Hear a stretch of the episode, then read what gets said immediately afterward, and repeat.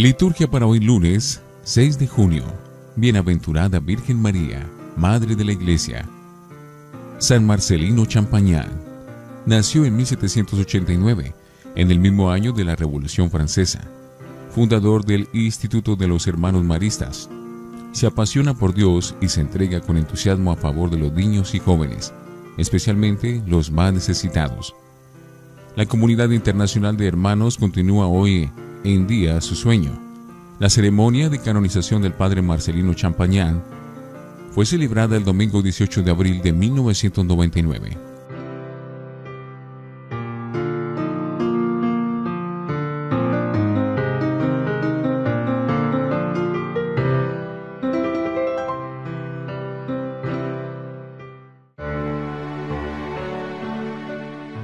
Antífona los discípulos perseveraban unánimes en la oración junto con María, la Madre de Jesús.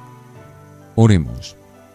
Dios Padre de Misericordia, cuyo unigénito clavado en la cruz proclamó como Madre nuestra a su propia Madre, María Santísima, concédenos por su cooperación amorosa que tu iglesia, siendo cada día más fecunda, se alegre por la santidad de sus hijos y atraiga a su seno a todas las familias de los pueblos.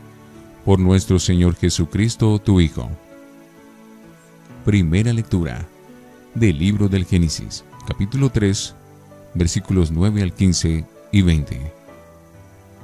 Después que Adán y Eva comieron del fruto prohibido, llamó el Señor Dios a Adán y le preguntó dónde estaba. Él contestó, Te sentí venir por el jardín y me dio miedo, porque estoy desnudo. Por eso me escondí. Dios le preguntó, ¿Y quién te dijo que estabas desnudo? ¿Será que comiste del fruto del árbol del que te prohibí comer? El hombre respondió, la mujer que tú me diste para que me acompañara fue la que me dio de ese árbol, y yo comí. El Señor Dios le preguntó a la mujer, ¿qué fue lo que hiciste? La mujer respondió, la serpiente me engañó, y comí. Entonces le dijo el Señor Dios a la serpiente, por haber hecho esto, maldita serás entre todos los animales domésticos y salvajes.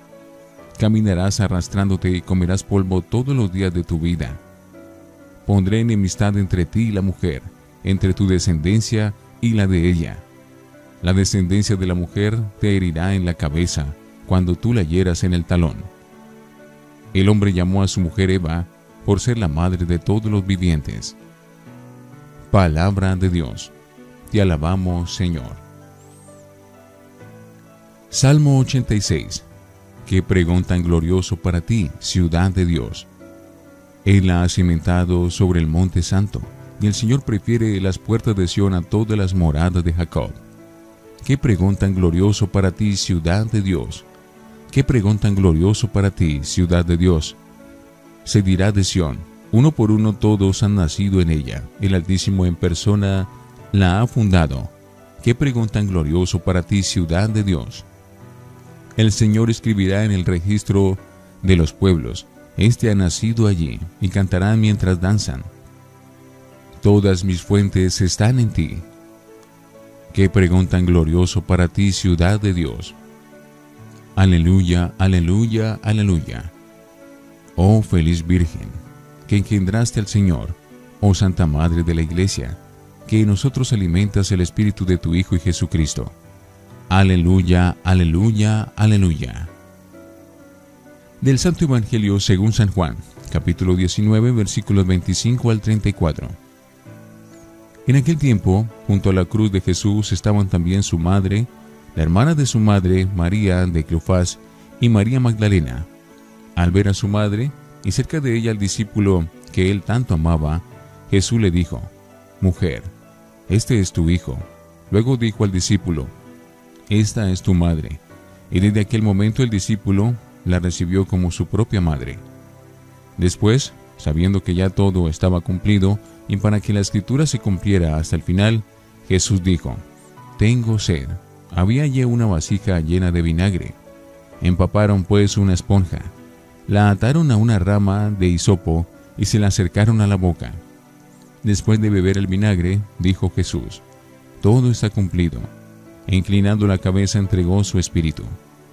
Como era víspera del sábado, los judíos le pidieron a Pilato que mandara quebrar las piernas de los crucificados y retirar sus cuerpos, para que no quedaran en la cruz hasta el día siguiente, que era un sábado muy solemne. Los soldados fueron y quebraron las piernas de los dos que habían sido crucificados con Jesús, pero cuando llegaron a él, al ver que ya estaba muerto, no le quebraron las piernas, sino que uno de los soldados le atravesó el costado con la lanza, y enseguida brotó sangre y agua. Palabra del Señor. Gloria a ti, Señor Jesús. Oremos.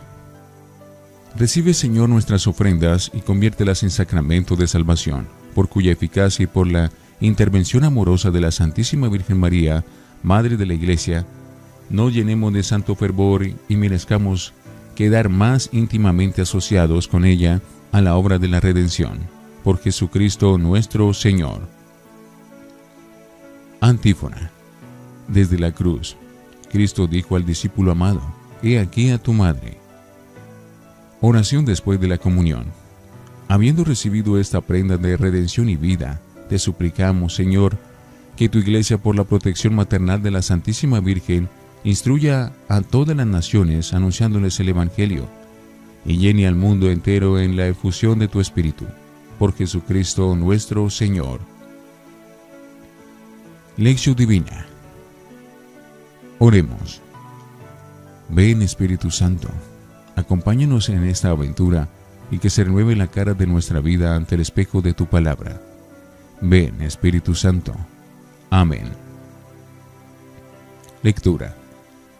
Junto a la cruz, María, la mujer fuerte, que comprende plenamente el sentido de este acontecimiento, nos ayudará a contemplar el crucificado.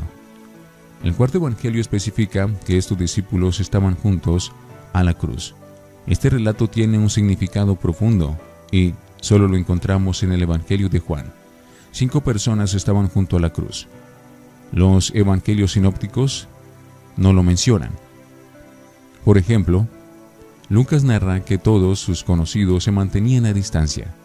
Mateo, por su parte, comenta que muchas mujeres miraban desde lejos, aquellas que habían seguido a Jesús desde Galilea para servirle. Al igual que Mateo, Marcos no menciona los nombres de aquellos que observaban la muerte de Jesús desde lejos. Así que solo el cuarto evangelio dice que la madre de Jesús, otras mujeres y el discípulo amado estaban junto a la cruz. Se quedaron allí como sirvientes ante su rey. Están allí, como unos valientes, en el momento en el que Jesús declara que todo está cumplido.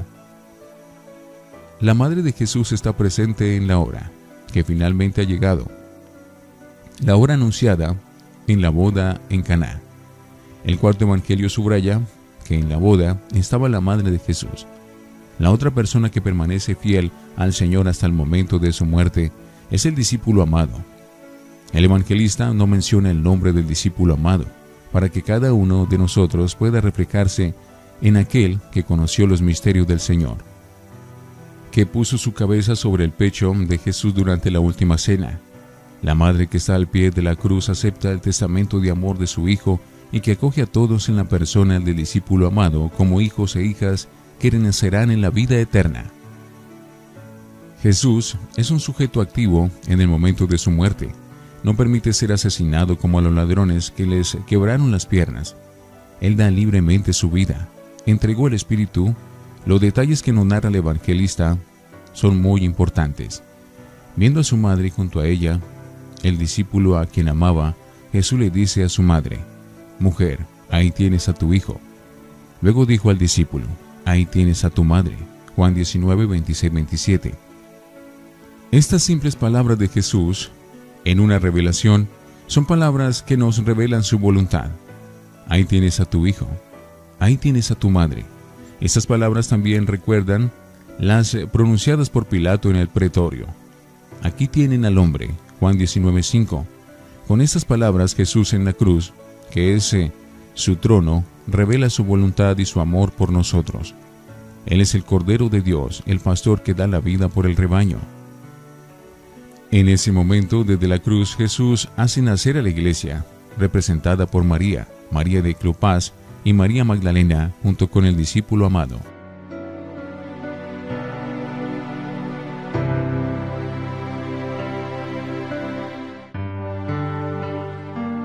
Para meditar. Las palabras de la Virgen son palabras de madre, y lo son todas, después de aquellas al principio de disponibilidad a la voluntad de Dios y de alabanza a Dios en el Magnificat. Todas las palabras de la Virgen son palabras de madre. María es madre desde el principio, desde el momento en el que aparece en los Evangelios, desde el momento de la Anunciación hasta el final. Ella es madre. De ella no se dice la señora o la viuda de José, y en realidad podían decirlo, sino que siempre María es madre. Los padres de la iglesia han eh, entendido bien esto y han entendido también que la maternidad de María no termina en ella, va más allá. También los padres dicen que María es madre, la iglesia es madre y tu alma es madre. Hay femenino en la iglesia, que es maternal. Por eso, la iglesia es femenina porque es iglesia, esposa. Es femenina y es madre, da a luz. En esta actitud que viene de María, que es madre de la iglesia, podemos entender esta dimensión femenina de la iglesia. Cuando no está, la iglesia pierde la verdadera identidad y se convierte en una asociación de beneficencia o en un equipo de fútbol o cualquier otra cosa, pero no la iglesia. La maternidad de María es algo grande. Dios, de hecho, ha querido nacer de una mujer para enseñarnos este camino. Es más, Dios se ha enamorado de su pueblo como un esposo con la esposa. Esto se dice en el Antiguo Testamento.